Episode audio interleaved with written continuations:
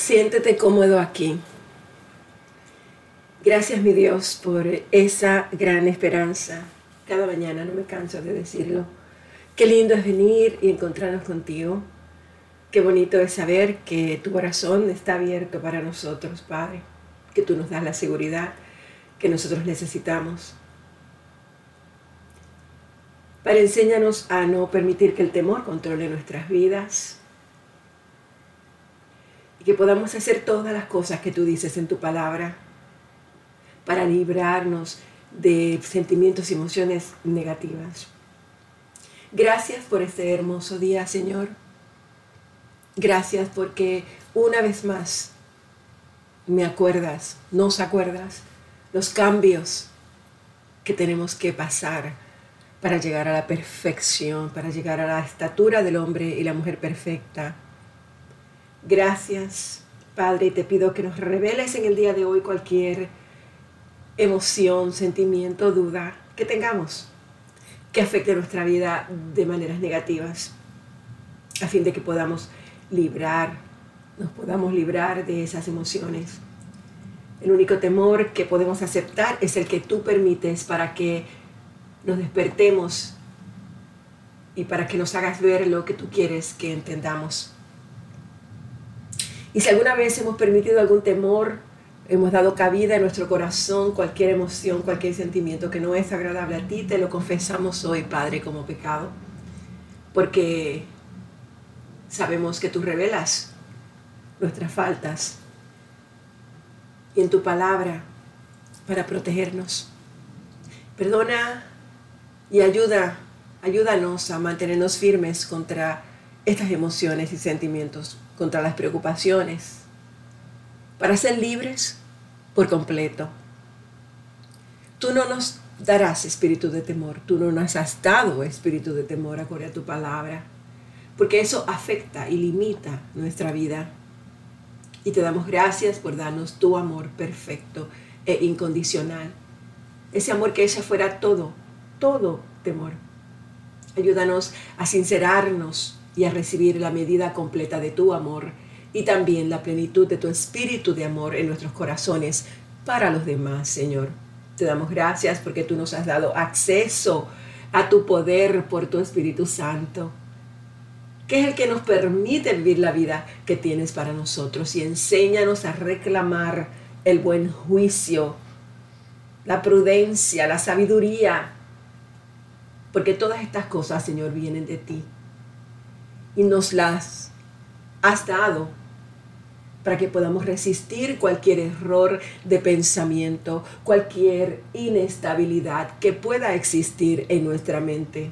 Ayúdanos a nunca dar lugar a los sentimientos y emociones y actuaciones y actitudes irracionales. Y permite, Señor, que tú seas el que ocupe nuestra mente y nuestra vida. Muéstranos dónde están esas emociones y sentimientos. Y fortalece nuestros corazones para que nunca fallemos por causa de ellas. Te damos gracias, Señor. Gracias nuevamente por este día.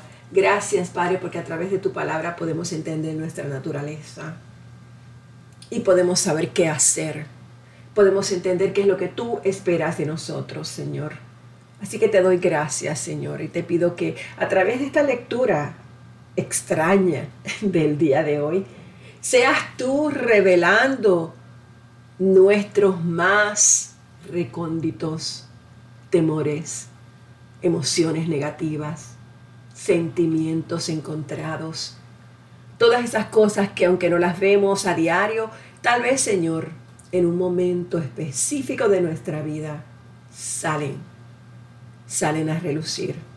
Así que te pedimos todas estas cosas, mi Dios, te las pido en nombre de Jesucristo, nuestro Salvador, Redentor. Gracias, gracias, mi Dios, por tu amor. Gracias, Señor. Buenos días, hermanas, hermanos. Hoy comenzamos el libro de lamentaciones. Es un libro que tradicionalmente los eruditos se lo, se lo um, adjudican a Jeremías. Contiene cinco poemas. Es un libro interesante, es un libro donde aquí el profeta de, yo diría que desgarra, se desgarra, es aquí donde él lamenta, donde él expresa todo su dolor, todo su lamento. Son cinco capítulos y todos son lamentos, elegías, son himnos fúnebres. ¿Alguna vez has pensado cuando has amanecido totalmente negativa, totalmente que lo que ves es tristeza, dolor, que te duele el dolor de los demás, que te sientes impotente porque no puedes solucionar lo que está en la mente de los demás? Y, y conoces el poder de Dios y conoces el amor de Dios y conoces lo maravilloso que es nuestro Padre Celestial que fue a la cruz a morir por nosotros para consumar todo, todo está consumado, todo está terminado, pero nosotros seguimos viviendo arrastrados, en, no literalmente arrastrados, pero mentalmente arrastrados por nuestras emociones y nuestros sentimientos y nuestros temores. Y, y, por el dolor muchas veces, la tristeza de ver a los demás en dolor y en tristeza. Cuando cada persona tiene su propio su propio hacer, su propio dolor, su propia situación. Y es como que tenemos que comenzar a fortalecernos en nuestra relación personal con el Espíritu Santo, para que a través de esa fortaleza que recibamos directamente de Dios la podamos comunicar a aquellos que están también en, en lamentos tristezas. Así que hoy comenzamos con este libro la forma de estos cinco poemas es de especial interés. Yo no sé si ustedes se acuerdan, las que estaban en la escuela superior, eh, cuando estudiaron gramática, poesía, todas estas cosas, ¿no? Eh, en los dos primeros capítulos, cada versículo va a comenzar con una nueva letra del alfabeto, y, pero es del alfabeto hebreo, por supuesto, y tiene tres partes.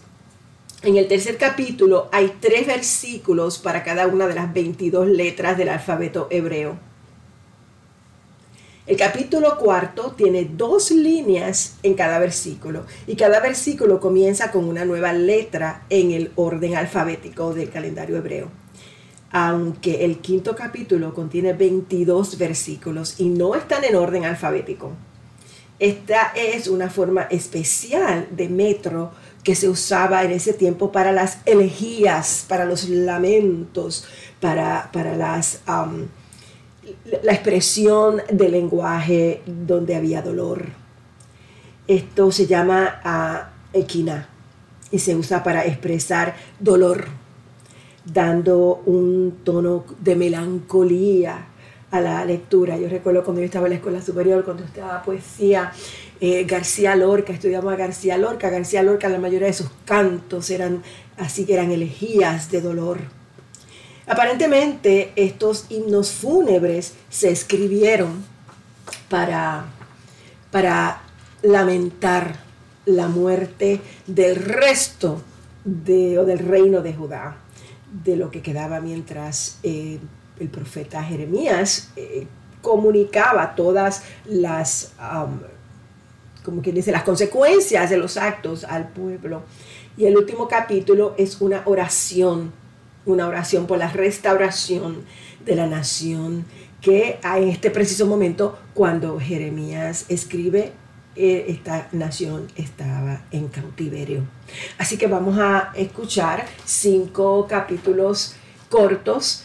Em, bueno, yo los veo cortos, pero no sé si los cubriremos hoy, donde escucharemos el, el dolor y el lamento del profeta. Y él comienza eh, dirigiéndose a cada una de, las tribus, cada una de, las, de los grupos que estaban pasando por la desolación. Así que en el nombre del Padre, del Hijo y del Espíritu Santo leemos la palabra. Aleph o Aleph. Ay, cuán desolada se encuentra la que fue ciudad populosa. Tiene apariencia de viuda la que fue grande entre las naciones Hoy es esclava de las provincias, la que fue gran señora entre ellas. Bet, Amargas lágrimas derrama por las noches, corre el llanto por sus mejillas. No hay entre sus amantes uno solo que la consuele. Todos sus amigos la traicionaron y se volvieron sus enemigos. Gimbel, humillada, cargada de cadenas, Judá marchó al exilio, una, una más entre las naciones. No encuentra reposo. Todos sus perseguidores la acosan y la ponen en aprietos. Dalet, los caminos a Sion están de duelo y ya nadie asiste a sus fiestas solemnes. las puertas de la ciudad se ven desoladas. Sollozan sus sacerdotes y se turban sus doncellas. Toda ella es amargura. Eh, sus enemigos se volvieron a sus amos. Tranquilos se ven sus adversarios. El Señor la ha acongojado por causa de sus muchos pecados. Sus hijos marcharon al cautiverio arrastrados por sus enemigos. Vab la bella Sión ha perdido todo su antiguo esplendor. Sus príncipes parecen venados que vagan en busca de pastos, exhaustos, se dan a la fuga frente a sus perseguidores. Sayin, Jerusalén trae a la memoria los tristes días de su peregrinaje. Se acuerda de todos los tesoros que en el pasado fueron suyos. Cuando su pueblo cayó en manos enemigas, nadie acudió en su ayuda. Sus adversarios vieron su caída y se burlaron de ella. Jet. Grave es el pecado de Jerusalén y por eso se ha vuelto impura. Los que antes la honraban ahora la desprecian, pues han visto su desnudez. Ella misma se, deshace en llanto y no se atreve a dar la cara. Tet. Sus vestidos están llenos de inmundicia no tomó en cuenta lo que le esperaba. Su caída fue sorprendente. No hubo nadie que la consolara. Mira, Señor, mi aflicción. El enemigo ha triunfado. Yod. El enemigo se adueñó de todos los tesoros de Jerusalén. Vio ella penetrar en su santuario a las naciones paganas, a las que tú prohibiste entrar en la asamblea. Kaf todo su pueblo solloza y anda en busca de pan. Para mantenerse con vida cambian por comida sus tesoros. Mira, Señor, date cuenta de cómo me están humillando. Es su lamento. Lamen.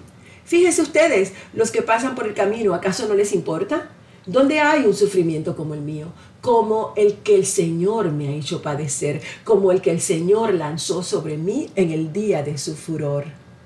Men desde lo alto envió el Señor un fuego que me caló hasta los huesos. A mi paso tendió una trampa y me hizo retroceder. Me abandonó por completo. A todas horas me sentía morir. Nun. Pesa mis pecados como un yugo sobre mí. Dios mismo me los ató con sus manos. Me los ha colgado al cuello y ha debilitado mis fuerzas. Me ha entregado en manos de gente a la que no puedo ofrecer resistencia. Samé. En mi ciudad el Señor ha rechazado a todos los guerreros, ha reunido un ejército para atacarme, para despedazar a mis jóvenes. El Señor ha aplastado a la virginal hija de Judá como quien pisa uvas para hacer vino. Allí todo esto me hace llorar. Los ojos se me nublan de llanto. No tengo cerca a nadie que me consuele, no tengo a nadie que me reanime. Mis hijos quedaron abandonados porque el enemigo salió victorioso. P. Sión clama pidiendo ayuda, pero no hay quien la consuele. Por decreto del Señor, los vecinos de Jacob son ahora sus enemigos. Jerusalén ha llegado a ser basura e inmundicia. Sade. El Señor es justo, pero yo me rebelé contra sus leyes. Escuchen, ustedes los pueblos, fíjense en mi sufrimiento. Mis jóvenes y mis doncellas han marchado al destierro. Quof, llamé a mis amantes, pero ellos me traicionaron. Mis sacerdotes y mis ancianos perecieron en la ciudad mientras buscaban alimentos para mantenerse con vida. Resh, mírame, Señor que me encuentro angustiada, siento una profunda agonía. Mi corazón está desconcertado, pues he sido muy rebelde. Allá afuera la espada me deja sin hijos. Aquí adentro hay un ambiente de muerte. Shin.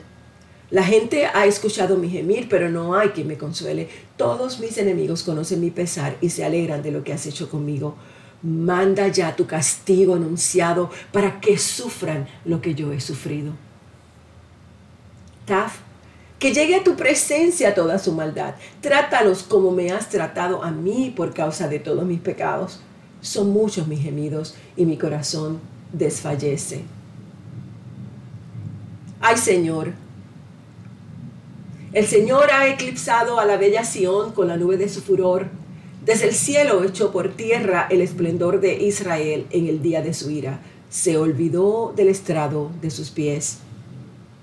En Bet sin compasión el Señor ha destruido todas las moradas de Jacob. En su furor ha derribado los baluartes de la bella Judá y ha puesto su honra por los suelos al derrocar a su rey y a sus príncipes. Dio rienda suelta a su furor y deshizo todo el poder de Israel. Nos vimos frente al enemigo y el Señor nos negó su ayuda. Ardió en Jacob como un fuego encendido que consumía cuanto les rodeaba. Como enemigo tensó el arco, lista estaba su mano derecha, como enemigo eliminó a nuestros seres queridos y como fuego derramó su ira sobre las tiendas de la bella Sión. El Señor se porta como enemigo, ha destruido a Israel. Ha destruido todos sus palacios y derribado sus baluartes. Ha multiplicado el luto y los lamentos por la bella Judá. En Baf ha desolado su morada como a un jardín, ha derribado su lugar de reunión. El Señor ha hecho que Sión olvide sus fiestas solemnes y sus sábados. Se desató su furia contra el rey y dejó de lado al sacerdote. Saín, el Señor ha rechazado tu altar, ha abandonado su santuario. Ha puesto en manos del enemigo las murallas de sus palacios, lanzan gritos en la casa del Señor como en el día de fiesta. Y el Señor decidió derribar las murallas que rodea a la bella Sión. Tomó la vara y midió, destruyó sin compasión. Hubo lamentos en rampas y muros, todos ellos se derrumbaron.